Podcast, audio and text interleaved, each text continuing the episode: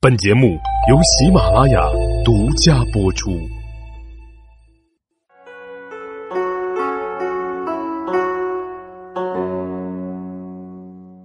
大家好，欢迎大家收听有罗说历史。在上一集啊，有罗给大家讲了发生在汉献帝建安十五年（公元二百一十年）的主线故事。那么这一集呢？咱们一起来看一看，在同一年里，刘备和孙权之间发生的那些事儿。上集咱们就提到过，孙权同意将长江以南的荆州地区也称为南郡分给刘备。而在这之前，刘备已经率军打下了荆州的武陵、长沙、贵阳和零陵四郡，故而此时的刘备啊，已经是坐拥荆州五个郡了。然而，在刘琦去世之后，刘表原本的部属大多也都归附了刘备，所以刘备此时拥有的土地已经不足以容纳自己的部下了。于是，刘备亲自到京口面见孙权，请求把整个荆州都交给自己管理。而周瑜听说了这件事，认为不妥，他就给孙权上书道：“刘备可是一代枭雄啊！”他又有关羽、张飞这些如熊如虎一般的猛将辅佐，肯定是不会长久屈居于人下，为人所用的。因此，还得从大计考虑。我认为，应当把刘备给迁走，安置在吴郡，为他大兴土木，建造住宅，给他供给美女和其他赏玩娱乐之物，使他耳目沉迷。同时呢，把关羽、张飞两个人给分开。派他们各驻一地，让像我周瑜这样的将领来统帅他们攻占，天下的大事儿啊，也就可以安定了。如今若是滥割土地给他们作为资本，使这三人都聚在同一个疆界之内，恐怕就会像是蛟龙得到云雨的赞助一般，终究不会再留在水池中了呀。吕范同样认为应该软禁刘备。接管刘备的军队，于是他也劝孙权留下刘备。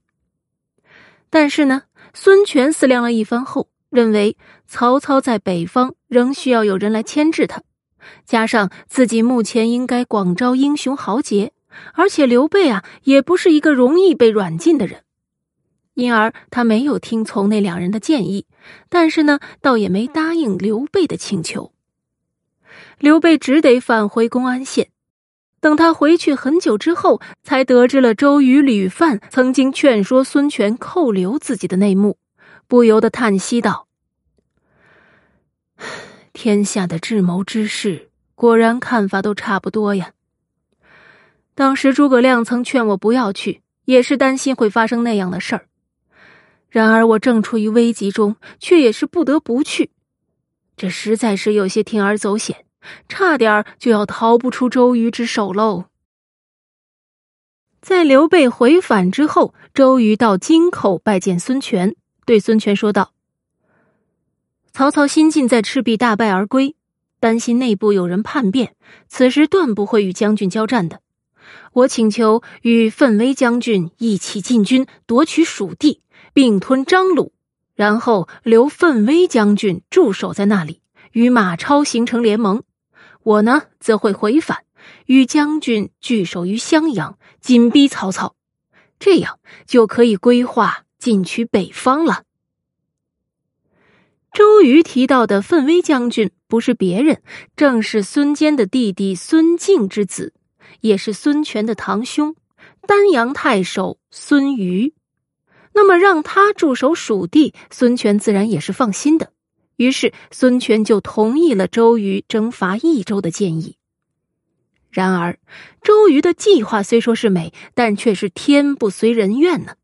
在准备率军出征前，周瑜准备回返驻地江陵，准备行装。可就在这返程途中，周瑜染疾，而且病势是越发沉重了。当周瑜行至巴丘时，自觉身体已经无法支撑自己回返到江陵，于是匆匆给孙权上书一封，说道：“人寿的长短都是由命运决定的，不足以惋惜。我只恨心中微小的志愿还尚未实现呢，而现在却再也不能执行您的命令了。现在曹操在北方，疆场并没有平静；刘备寄居在荆州，那就好像是在家里养了一只老虎啊。天下的大局仍旧是动荡不定，正是大臣和将士们奋发忘食之时。也是您思虑运筹之日啊！鲁肃这个人为人忠烈，临事不苟，可以让他接替我的职务。假如我的建议可以被采纳，我就虽死不朽了。而就在这封信送出后不久，周瑜便病逝了。他逝世的时候年仅三十六岁。确实可以称得上是天妒英才了。孙权得到周瑜病逝的消息之后，十分的悲痛，他大哭着说道：“周瑜有辅佐帝王的才能，却忽然短命而死，今后我可该依靠谁呢？”在悲痛过后，孙权亲自穿上丧服，给周瑜举哀。周瑜的灵柩运回吴郡时，孙权又亲自到芜湖相迎。孙权与周瑜的关系表面上是君臣关系，但是实际上这两人的交情非常深厚。这一点我们在之前就提到过。周瑜呢，原本是孙策的朋友，在孙策去世后，孙权的母亲吴太夫人曾经让孙权把周瑜当作兄长来尊敬，因而从一开始。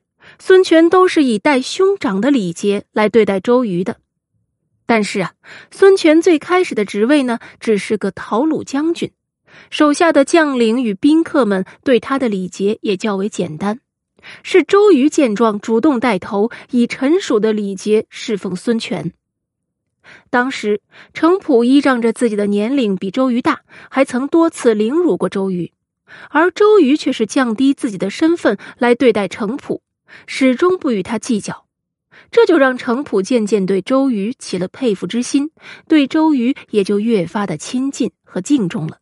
而且他还逢人便说：“与周公瑾交往啊，那就好像是喝下了醇厚的美酒，不知不觉的就已经沉醉了。”咱们由此可以想见，对于孙权而言，周瑜的骤然离世，断断不是只少了一个臣子这么简单呢。因而，孙权在周瑜死后，将对周瑜的缅怀之情用在了善待他的子嗣上。彼时，周瑜共有两子一女，孙权就任命周瑜的儿子周循为骑都尉，还把自己的女儿嫁给了他；又任命周瑜的另外一个儿子周印为兴业都尉，把自己宗族里的一个姑娘嫁给了他。还让自己的大儿子孙登娶了周瑜的女儿为妻。那么，听众朋友们可能会觉得有些疑惑了：这周瑜这般年轻，怎么就如此莫名其妙的病逝了呢？《三国演义》中不是还说过，周瑜是因为嫉妒诸葛亮处处胜过自己，被活活气死的吗？有罗还是那句话呀，《三国演义》固然精彩，但它不是真实的历史。它只是在历史的基础上进行了戏剧化的演绎，《三国演义》的总基调呢是保蜀、易魏、贬吴，因而啊，为了充分的展示诸葛亮的智绝，才有了诸葛亮舌战群儒、智击孙权和周瑜、草船借箭、定计火攻、七星云坛祭风、智算华容等情节。甚至在《三国演义》中，周瑜作为诸葛亮的侧面陪衬，还被安排了蒋干中计及苦肉计被识破的桥段，从而上演了个三气周瑜，致使周瑜仰天长叹出那句千古名句“既生瑜，何生亮”。但是在真实的历史中，周瑜和诸葛亮这两个人呐，压根儿就没什么交集。诸葛亮出山的时候呢？周瑜早都已经是东吴威名远扬的功臣了，而彼时的诸葛亮虽然在荆州有着卧龙的称号，但是放眼当时整个东汉时局，那也还是个小人物。赤壁之战完全是周瑜一个人指挥的。诸葛亮在这个时期最大的作用，只是因为他的话促成了孙刘联盟。故而，周瑜是否真的如《三国演义》中那般善妒，我们其实是无法从史料中窥见踪迹的。但是啊，咱们从老将程普的故事中，却足见周瑜当是个胸襟广阔、气度宽宏之人了。